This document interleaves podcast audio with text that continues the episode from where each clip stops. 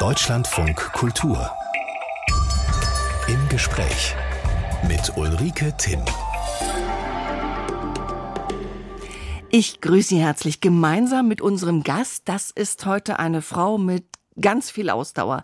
Denn zusammen mit ihrem Mann Winfried realisierte Barbara Junge die längste aller filmischen Langzeitdokumentationen, die Kinder von Golzo, ihr gemeinsames Dokumentarfilmwerk, auch ihr Lebenswerk. Und das ist richtig lang. Es geht über 46 Jahre, gepackt dann in über 40 Filmstunden. Und sie beobachteten, was aus Kindern einer ersten Grundschulklasse von 1961 im Laufe ihres Lebens geworden ist. Herzlich willkommen, Barbara Junge. Dankeschön.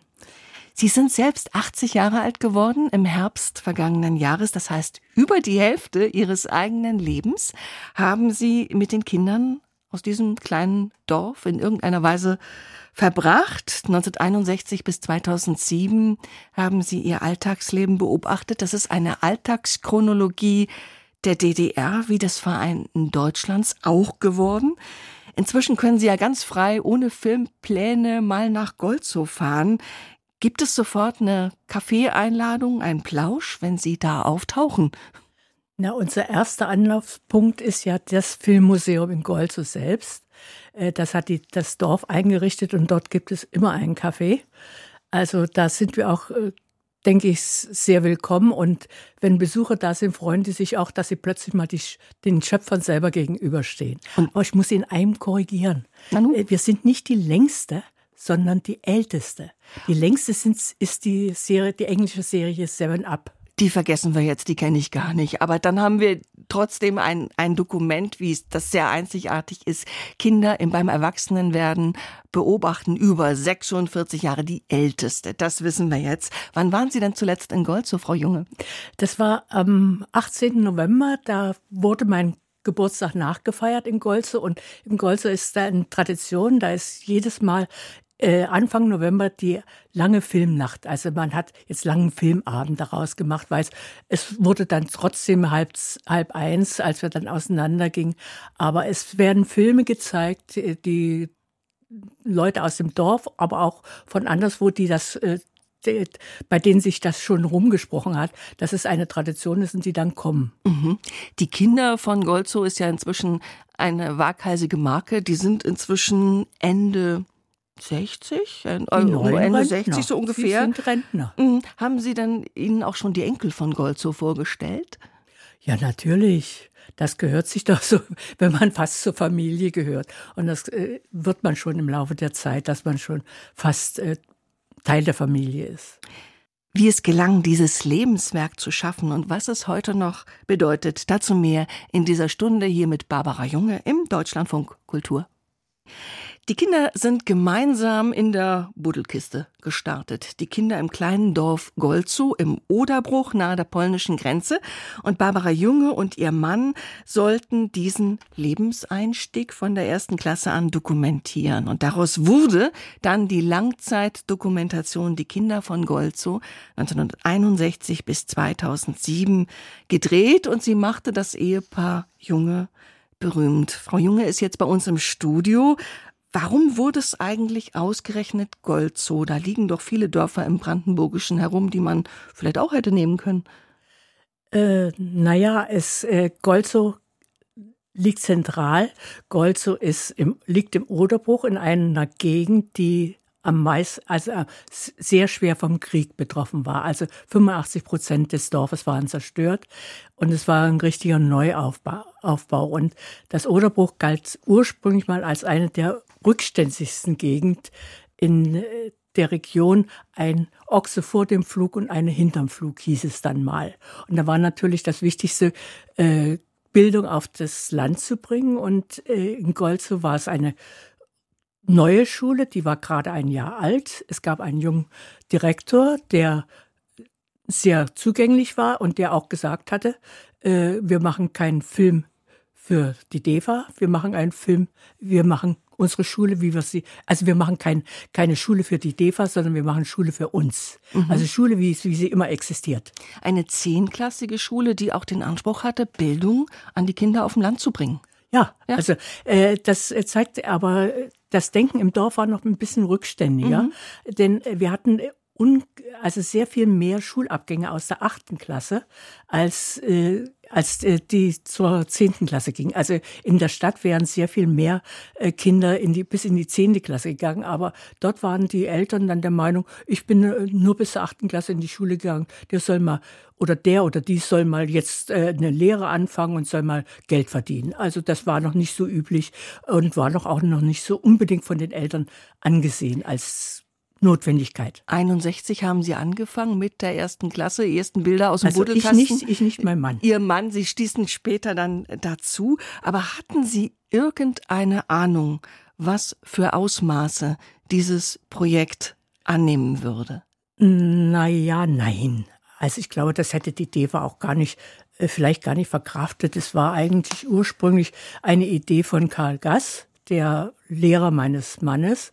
Und der hat, wollte, hatte schon die Orientierung bis zum Jahre 2000 ein, eine Schule, eine Klasse zu begleiten und äh, einen Lebensweg zu einer Generation zu zeigen. Aber die DEFA hätte das sicher nicht mitgemacht. Also jeder Film musste gut genug sein, um den anderen zu tragen. Also wenn ein Film ein Flop gewesen wäre, hätte man sicher gesagt, nein. Also dass man sich eine Lebensaufgabe an Land gezogen hatte, war am Anfang auch gar nicht absehbar. Nein, ich denke, äh, das erklärt ja sicher auch, warum äh, nach der äh, die ersten beiden Filme waren Anfang der ersten Klasse, Ende der ersten Klasse. Und da war eine lange Pause und dann ging es erst weiter in der fünften Klasse. Also mhm. man hätte es wahrscheinlich, wenn man so eine Perspektive gehabt hatte, äh, sicher noch früher wieder angefangen. Sie waren in Abständen da. Erste Klasse, dann waren die Kinder elf, dann waren sie 14, dann waren sie 20, dann fingen sie an, selber zu heiraten, Kinder zu kriegen. Also letztlich eine ganze Generation dokumentiert. Ein äh, Gedanke, zumindest der Auftraggeber, war ja auch so, Menschen beim Reifen zum sozialistischen Menschen zuzusehen. Äh, sie wollten aber Lebenswege zeigen und der, der der Plan läuft ja oft ganz anders, als das Leben dann geht. Gibt es auch Lebenswege, Frau Junge, die Sie total überrascht haben? Ähm, ja, ja, natürlich. Ich meine, man hat ganz andere Vorstellungen, wenn man äh, am Anfang rangeht und denkt, was könnte aus denen werden und was, was würde den. Und dann, dann ist der Junge aus der ersten Klasse, der so ganz munter, fröhlich ist, dann geht er plötzlich ab in der achten Klasse und wird Maler. Maler mhm. und Tapezierer. Also gar nicht das, wo man denkt, also der könnte doch da mal weitergehen, der könnte bis zur zehnten Klasse. Und da wird noch äh, irgendwas ganz Besonderes aus dem. Also das, das ist natürlich nicht geworden. Und das sind eben die Illusionen, die man auch begraben muss. Also das Leben geht anders. Ja, und die Normalität hat ihren eigenen Wert. Wir haben einen ganz kleinen Ausschnitt äh, aus den Kindern von Golzo mitgebracht, aus diesen über 40 Stunden. Wir hören mal kurz rein. Hier singt der kleine Dieter. Na, na, na, na, na, na. Bitte. Anmut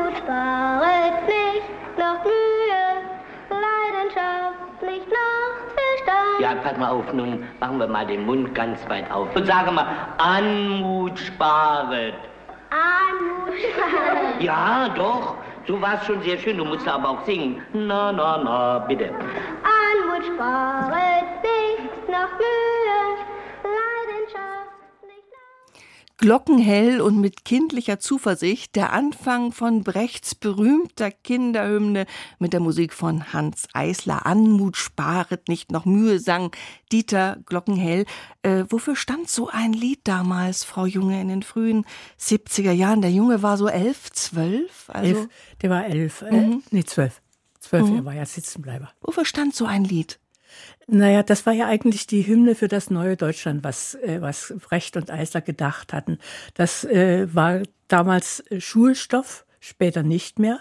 Dass ein einig Deutschland blühe wie ein gutes anderes Land, war wegen des Textes dann in den 70er Jahren nicht mehr Schulstoff. Mhm. Ging ja nicht mehr, so wie die Nationalhymne der DDR ja auch nicht mehr gesungen wurde, wegen mhm. des Namens, wegen Deutschland einig, Vaterland. Mhm. Und äh, das war aber doch äh, der Sie haben das auch als Schulstoff durchgenommen. Und äh, da heißt es ja auch, das nicht über und das nicht unter anderen Völkern wollen wir sein. Brecht also hat das, das fein austariert. Ja, ja, ja, ja. Also es war schon, es war schon ein Anspruch äh, an das neue Deutschland. Und es stand auch für ein einen gewissen Aufbruch, also dass, dass etwas herauskommen konnte, Lehren gezogen werden sollten aus dem faschistischen Deutschland, dass es neu werden sollte. Und der Junge sang das mit kindlicher Naivität, mit Selbstvertrauen und wurde da angeleitet. Wie ist es Ihnen und Ihrem Mann eigentlich geglückt, so eine Vertrauensbasis aufzubauen in dem Dorf. Denn Sie waren ja über viele Jahre im Wohnzimmer, auf den Höfen. Sie waren dabei, wenn es Tränenüberzeugnisse gab. Später dann bei Hochzeiten. Äh, wie haben Sie es geschafft, dass Sie überall hingucken durften oder fast überall hingucken durften? Naja, fangen wir mal damit an, dass sich das äh, Verhältnis von den Filmemachern zu den Gefilmten ja auch geändert hat im Laufe der Zeit. Es war am Anfang war es sicher ein Onkel-Tanten-Verhältnis. Mhm. Und das wurde dann mehr und mehr im Laufe der Jahre zu, zu Gleichberechtigten. Denn in der fünften Klasse hatten sie ja schon ihre eigenen Vorschläge, was man filmen müsste, was interessant sein könnte für die äh, Zuschauer. Und äh, das Verhältnis entwickelte sich dann im Laufe der Zeit und es ist, man kann äh, nicht über die Köpfe der Leute hinweg einen Film mit ihnen machen, sondern man muss mit ihnen einen Film machen. Und, und das Sie heißt, sagen, man muss ein Vertrauensverhältnis schaffen. Und wenn Sie sagen, das Wichtigste im letzten Jahr war nun mal die Fußballmannschaft bei uns im Dorf oder die Ernte vom Weizen, dann ist das das Wichtigste auch. Ja, natürlich. Mhm. Also das muss man dann auch ernst nehmen. Also man kann nicht, äh, man kann nicht irgendetwas hinein, hinein oktroyieren und dann, äh, na, dann kommt, äh, kommt keine richtige Antwort, sondern man muss schon äh, das, was Sie interessiert, auch nachfragen und, und nachhaken und ich glaube also, das äh, war auch ganz gut äh, zeitweise, dass wir eben nicht Bestandteil der Familie waren, aber eben ein gewisses Vertrauensverhältnis hatten, so dass wir dann mit ihnen auch, äh, äh, dass sie zu uns auch Vertrauen hatten und manches sagten, was die Eltern nicht wissen sollten. Also das war auch ganz gut. Und Sie sind auch oft ohne Kamera da gewesen. Nicht nur äh, alle vier das Jahre. ist schon wichtig, ja? dass man ohne Kamera da ist, dass man schon im Vorhinein, also früher in den 70er, 80er Jahren war es ja ganz einfach, da fuhr man durchs Dorf, äh, hielt man bei den Eltern an, kriegte dort seine Tasse Kaffee und äh, dann erzählten die und dann wussten wir schon immer Bescheid. Jetzt später mussten wir zu den Einzelnen fahren und mussten dann, aber wir mu mussten vorher schon uns erkundigen, denn man kann ja nicht äh, mit der Kamera kommen und sagen, jetzt drehen wir mal, sondern das muss schon vorbereitet werden. Wer das Alltagsleben der DDR kennen will, das Leben der ganz normalen Leute in einem ländlichen Dorf, der sollte sich die Kinder von Golzow anschauen. Dieser Satz ist mir beim Vorbereiten dieser Sendung recht oft begegnet. Barbara Junge hat zusammen mit ihrem Mann Winfried diese Langzeitdokumentation geschaffen und trotz DDR-Alltagsleben, Frau Junge, haben die Filme auch was Universelles. Sie sind ja in der ganzen Welt gezeigt worden. Gestern stieß ich noch auf eine italienische Version I Bambini di Golzo. Wofür steht so eine Dokumentation? Was erschließt sich Menschen, wenn sie Dieter oder Jochen oder Marie-Louise Marie aus dem Oderbruch beim Großwerden zuschauen? Naja, es ist ja äh, das Leben, wie es wie es eigentlich überall sein kann. Es wird, es ist anders äh, sozial, sie sind anders sozialisiert, aber die, sie kommen zur Schule überall in der Welt. Und das ist, das ist nun ausgerechnet auch äh, der Weltfriedenstag war, der 1. September, wo sie dann zur Schule kam. Und kurz nach dem 13. August war nun noch ein besonderes äh, Highlight, wenn man so sagen wollte, heute. Äh, aber Etappen des Erwachsenwerdens, die Probleme des Erwachsenwerdens sind eigentlich überall die gleichen. Und insofern kann man sich miteinander vergleichen und auch auseinandersetzen. Also äh, Leben im Deutschland auf dem Dorfe und Leben in Deutschland auf, in der Stadt ist sicher ganz anders. Mhm. Und sie sind auch ganz anders sozialisiert gewesen. Also insofern war das einfacher für uns, äh, in einem Buddelkasten, wo sie sich alle kannten. Während in der Stadt kommen sie aus unterschiedlichen Straßen und kann, kommen erst in der Klasse wieder zusammen, während die schon im Kindergarten zusammen waren und sich kannten. Also das ist insofern schon anders gewesen. Und an einem 1. September haben sie zum Drehen begonnen, weil das einfach Schulbeginn war und dass der Mauerbau davor kam, da ist die Weltgeschichte reinspaziert. Aber das hat die Kinder ja in dem Sinne noch gar den nicht interessiert. Dorf hat das, mhm. hat das nicht interessiert. Das hat höchstens den Kameramann interessiert. Äh, den, die erste Recherchetour nach Golze äh, erzählte er dann, folgten sie einer äh, Spur von Rotkohlköpfen, die von einem LKW äh, gefallen waren. Und das war in Berlin, das nach dem Mauerfall auch schon ein bisschen äh, von, von äh, Versorgung ab, abgehängt war, war das schon ein Ereignis, dass man Rotkohlköpfe finden konnte. Die DDR-Filmaufsicht hätte manches vielleicht gerne schöner gehabt und wohl auch bei den Kindern mehr gefiltert. Sie haben trotzdem auch graue Wirklichkeit gezeigt, die schlechten Wohnverhältnisse, die langen Schlangen später beim Einkaufen, als die Kinder dann erwachsen wurden und auch mal in die Stadt gingen, die Mangelwirtschaft. Wie viel Freiheit, wie viel Kontrolle hatten Sie in Golzow? Äh, naja, das hängt damit zusammen. Kinder sind waren nicht die Arbeiterklasse. Arbeiterklasse waren die herrschende Klasse und die musste, da musste man äh, aufpassen, welches Bild man von der Arbeiterklasse macht. Bei Kindern war das äh, einfacher, die, die waren lustig, die waren fröhlich und äh, die widerspiegelten sozusagen Kindheit. Das wurde äh, etwas schwieriger mit den 14-Jährigen. Äh, die waren, äh, als die Jugendweihe kriegten, dann hieß es, das sind die Hausherren von morgen, die Sozialisten von morgen. Und es stellte sich heraus, um auf das zurückzukommen, also äh, sie waren nicht, entsprachen nicht ganz dem sozialistischen äh, Idealbild, was man sich da in der Volksbildung vorgestellt hatte. Also hatte dann schon der äh, Arbeitsgruppenleiter die Idee, man könnte doch äh, Lehrer aus Berlin schicken, die das ein bisschen aufmischen, ja. damit die richtig, richtig gut sind. Und da hat sich dann der, der damalige Direktor dagegen gewehrt und hat gesagt, also nichts ist. Bei uns bleibt es so, wie es ist. Und wir haben, wir waren natürlich froh, dass, dass wir uns dahinter verstecken konnten und sagen, Schule bleibt, wie sie ist. Wir sind Chronisten. Wir können nicht äh, ein X für ein U vormachen, denn die Wirklichkeit holt uns immer wieder ein. Dahinter verstecken ist trotzdem auch ein Stichwort. Ich fand es sehr interessant, nochmal reingeguckt in einige Filme, wie viel die Mimik erzählt, wie viel äh, die Körperhaltung erzählt. Und es ist ja schon beklemmend, wenn 13-, 14-jährige Jungs gefragt werden, ob sie sich auf drei Jahre bei der Nationalen Volksarmee verpflichten möchten. Und die gehen dann so von einem Bein aufs andere und die Mundwinkel flutschen runter. Und zugleich geben sie recht brave Antworten, dass das doch im Sinne des Staates sein könnte und so weiter und so fort. Wie sehen Sie und Ihr Mann solche Passagen heute? Ach, ich finde, das ist ganz, äh, ganz legitim. Also man, man muss sich doch auch zu seinen Fehlern bekennen. Also wenn man die Fehler gemacht hat die Fragen gestellt hat, dann, äh, das ist genauso äh, wie wenn Winfried in den Jahren der Hochrüstung, 82, die schwangere Elke fragt, ob es nicht gefährlich ist, in einer, in einer solchen Welt ein Kind zur Welt zu bringen. Das fragt mhm. man keine Schwangere. Das weiß man heute ist ein Balanceakt, nicht? Ja. Was muss ich, ja. was darf ich? Äh, zugleich will ich so authentisch wie möglich zeigen ja, und das Leben des Alltagsleben also, zeigen. Und wir, wir müssen uns doch zu unseren eigenen Fehlern auch bekennen. Denn wenn Sie Fehler machen, machen, haben wir sie genauso gemacht. Wir sind alle Menschen. Werden die Filme in Goldzo eigentlich weitergereicht? So nach dem Motto, guck mal, so war das Leben, als Papa, Opa klein war? Äh, ich denke schon, ja, natürlich. Denn äh, das ist ja auch die, die Neugier der, der Enkel, die mhm. da in Opa mal sehen wollen. Das ist, welches Kind hat denn das? Äh, also, das haben ja viele Kinder nicht, dass man, also heutzutage ist das üblich, dass Video gefilmt, dass das gefilmt wird und Video gemacht wird. Aber zu der damaligen Zeit war das äh, völlig unüblich. Das war ja auch, äh, die haben sich ja selber auch gar nicht, als die ersten, die kleinen Kinder, haben sich ja nicht, weil sie den Film gesehen haben, den ersten Film, nicht selber wiedererkannt, sondern nur den Nachbarn. Mhm. Guck mal, da bist du.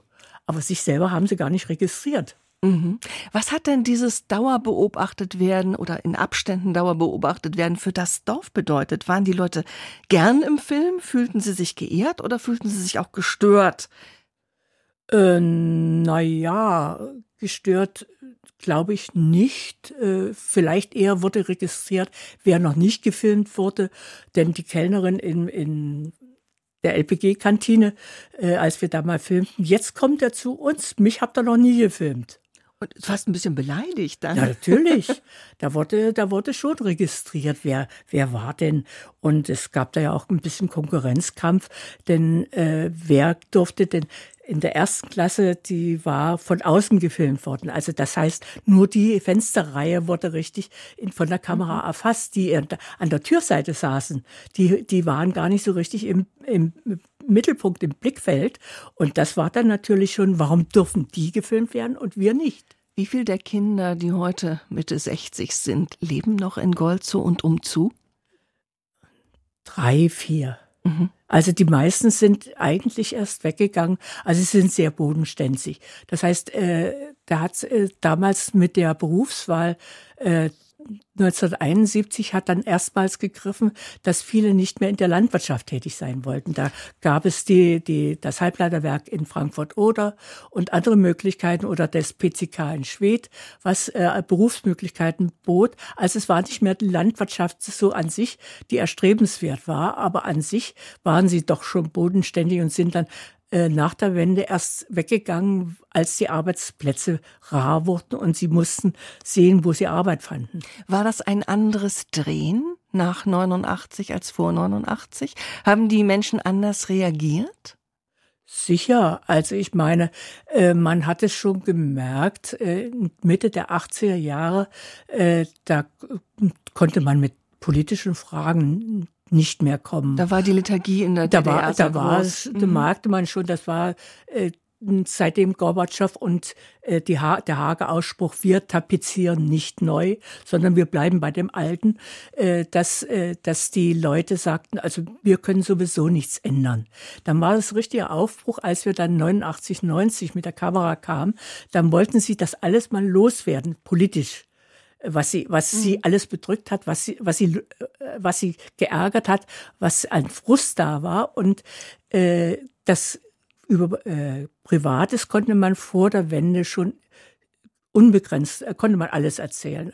Äh, nach der Wende war es schon etwas, da musste man schon ein bisschen aufpassen auf das Bild, was man von sich gab, weil es ja schon beobachtet wurde. Also man war schon da, was das Private man anging, etwas Leben, vorsichtiger. Man musste geworden. sein Leben neu ordnen. Ja, ja, natürlich. Und seinen Platz finden und Arbeit finden oder eben auch nicht. Und ja. die Wende hat die ja auch äh, äh, anders erfasst als die, wenn, wenn sie 20 gewesen wären. Sie waren Mitte 30, Mitte des Lebens und waren in der DDR sozialisiert und äh, so wie der Jürgen, der eben mit 2006 gestorben ist, äh, der war nicht sehr wehrhaft. Der, er hat noch nicht ent, Ellbogen entwickelt. Also der konnte sich nicht so richtig wehren. Der mhm. hat alles in sich hineingefressen und auch hineingetrunken.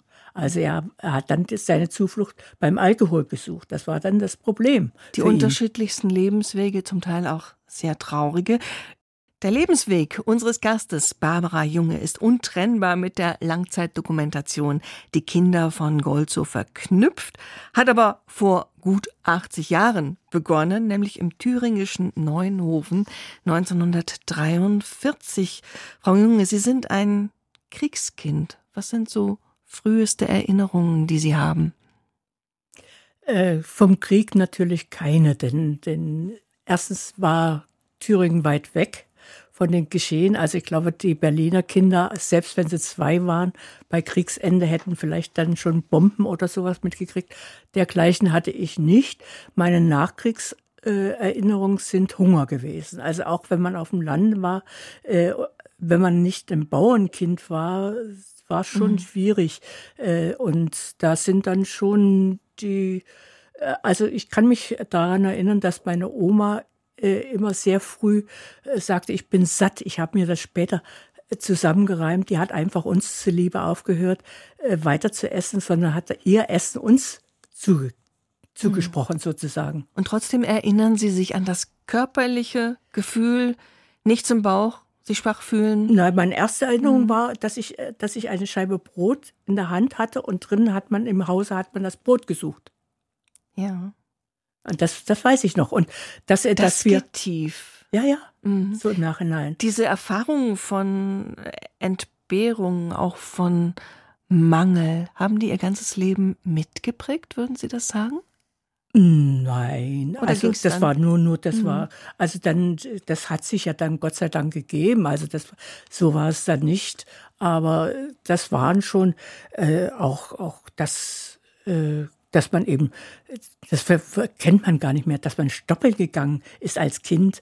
Äh, das heißt also, man musste auf den abgeernteten Äckern die Ehren noch suchen und durfte sich aber nicht von den Bauern erwischen lassen, denn die wollten die mhm. Ehren ja auch haben. Mhm. Also es, es, waren schon, es waren schon nicht, nicht ganz leichte Zeiten. Felder nachsuchen, damit es mittags ja. irgendwas im Topf geht. Ja. Ähm, machen wir mal einen Sprung. Äh, Nachkriegszeit. Der Vater Kfz-Meister Die Mutter ja. Näherin, da standen Ihnen als Arbeiterkind in der DDR die Türen offen. Wie bewusst war Ihnen das? Haben Sie das ähm, geschätzt? Ja, ja und nein. Mein mhm. Vater hatte die Absicht, sich selbstständig zu machen als Kfz-Meister. Das war nicht und, gern gesehen.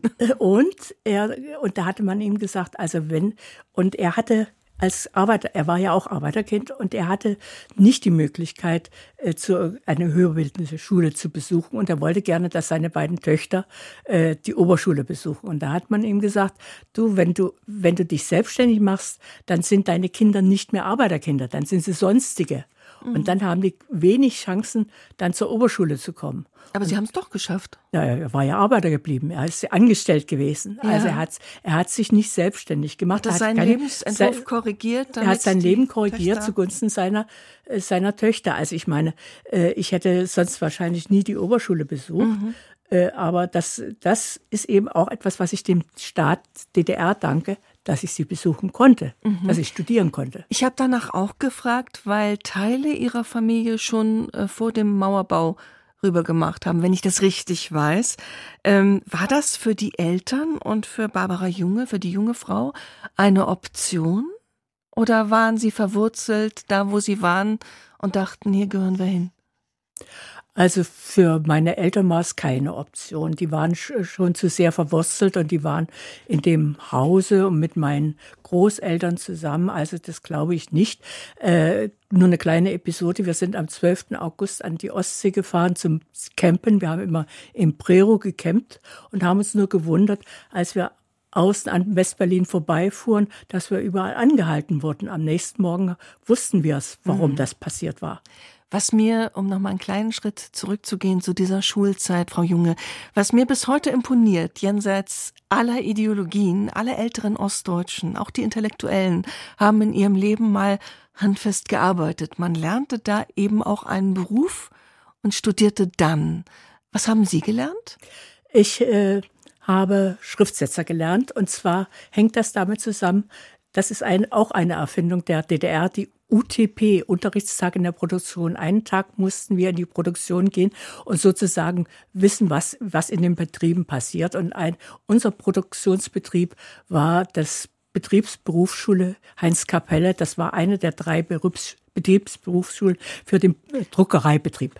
Und da haben Sie Schriftsetzerin gelernt. Auf eigenen Wunsch oder wären Sie lieber Gärtnerin geworden oder Rinderzüchterin nee, da, da oder sowas? Blieb uns, äh, da blieb uns nur der Wunsch, entweder Drucker, Buchbinder oder, oder Schriftsetzer. Nix. Da hört es dann wieder auf. dann der, hört es wieder auf. Also es war, das hing mit dem, und das war eigentlich ganz gut. Ich meine, Schriftsetzer gibt es heute nicht mehr. Das mhm. ist ein ausgestorbener Beruf.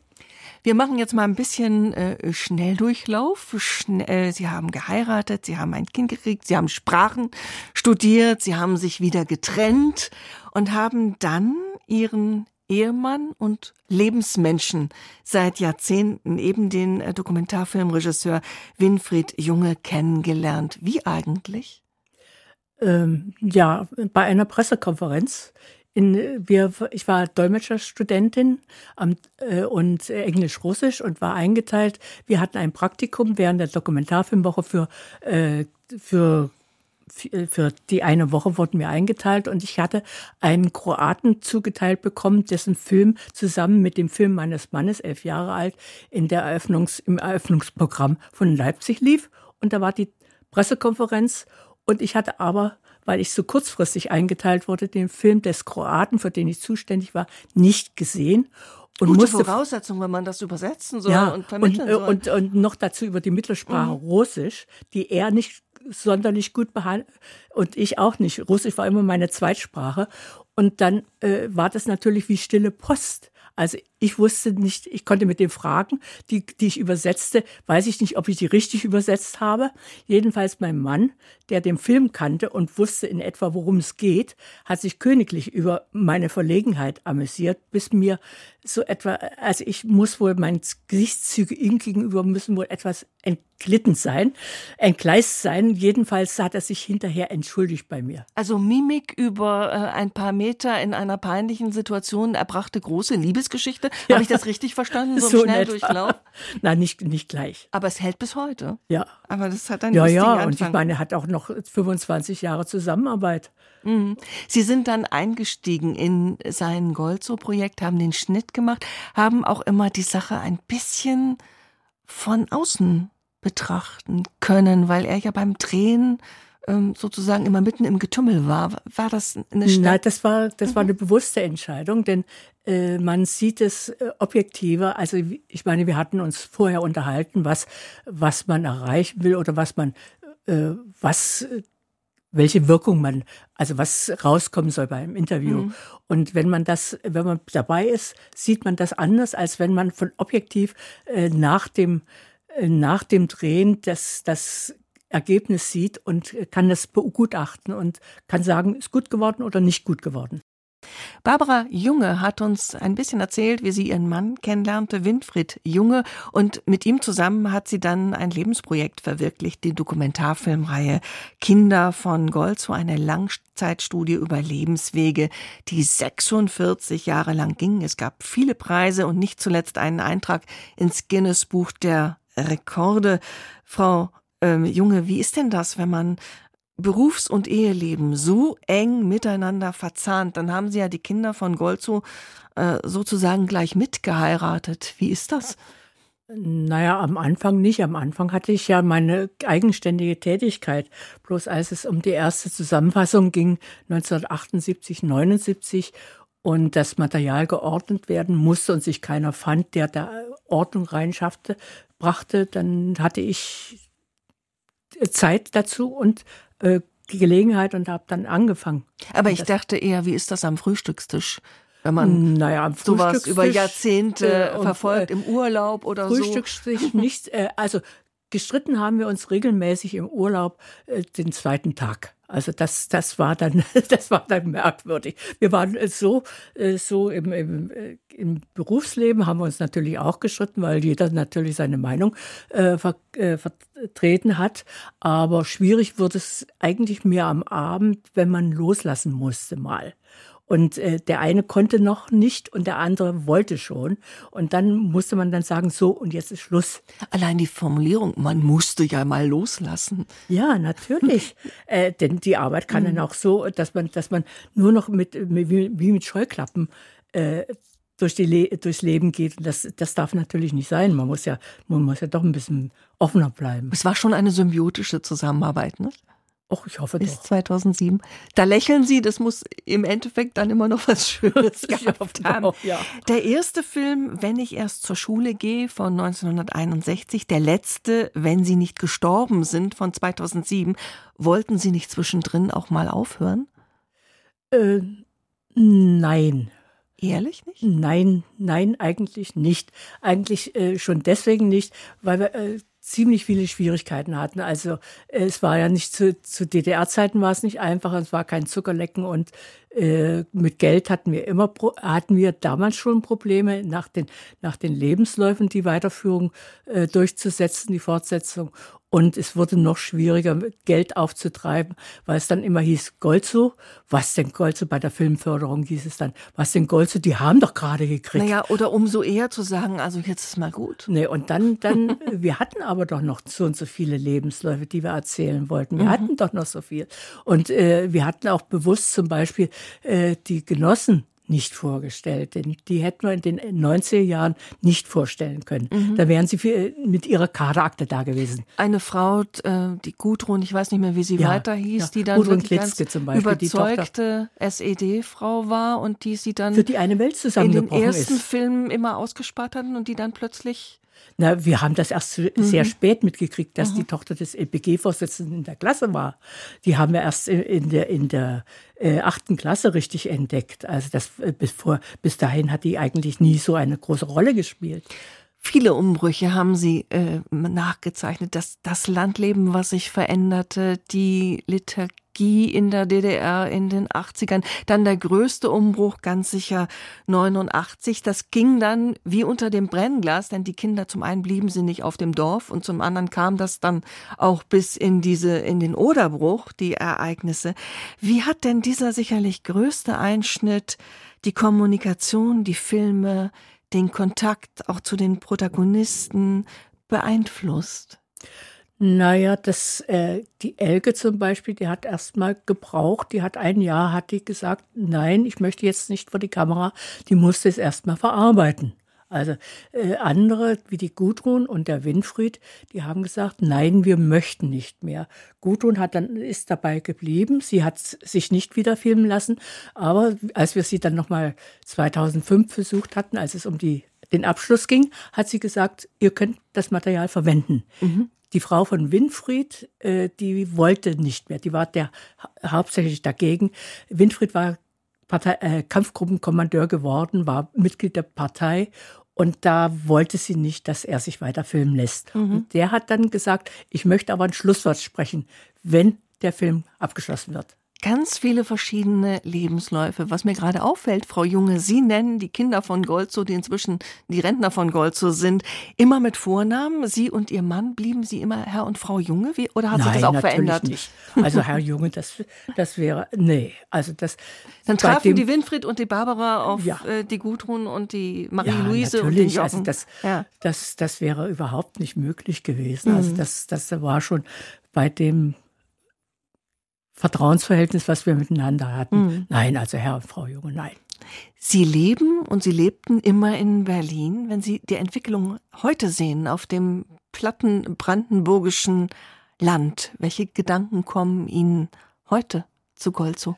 Also wir haben nicht äh, die Absicht gehabt, da ins Oderbruch zu ziehen. Das hätte wäre gar nicht möglich gewesen. Und äh, ja, äh, es sind schon große Veränderungen. Also es fängt schon damit an, dass Golzo nicht mehr der äh, Gemüsegarten Berlins ist, sondern dass da der Großraumwirtschaft ein, Einzug gehalten hat, dass jetzt äh, Mais, Raps, Sonnenblumen äh, dort gezogen werden, weil Arbeits, äh, arbeitskräfteintensiv ist der Gemüseanbau und kostet viel Geld. Also mhm. der bringt nicht so viel Geld wie alles andere. Also das, da hat sich die Landschaft auch verändert. Mhm. Auch Ob die politische Landschaft? Äh, sowohl als auch. Golzo ist ja auch dafür bekannt, dass, äh, dass es gibt ein zweites Projekt, die neuen Kinder von Golzo, und das beschäftigt sich mit äh, drei Familien, die in Golzo, Golzo zur neuen Heimat ge gekriegt haben, nämlich syrische Kinder, die dort zur Schule gingen. Die Schule sollte geschlossen werden und der Schu äh, Bürgermeister und der Landrat, die haben beschlossen, das, ma das machen wir nicht mit, sind nach Eisenhüttenstadt gegangen, haben sich drei Familien aus Syrien geholt und haben sie angesiedelt und hatten ihre Schulklassen voll. Also Golzo geht weiter, auch wenn auch in ganz anderer Weise. Lassen Sie mich eine persönliche Frage stellen am Schluss, Frau Junge. Sie sind 80 geworden. Da zieht man ja immer so ein bisschen auch Bilanz. Wenn ich das fragen darf, unterm Strich zufrieden oder vielleicht sogar ein bisschen glücklich?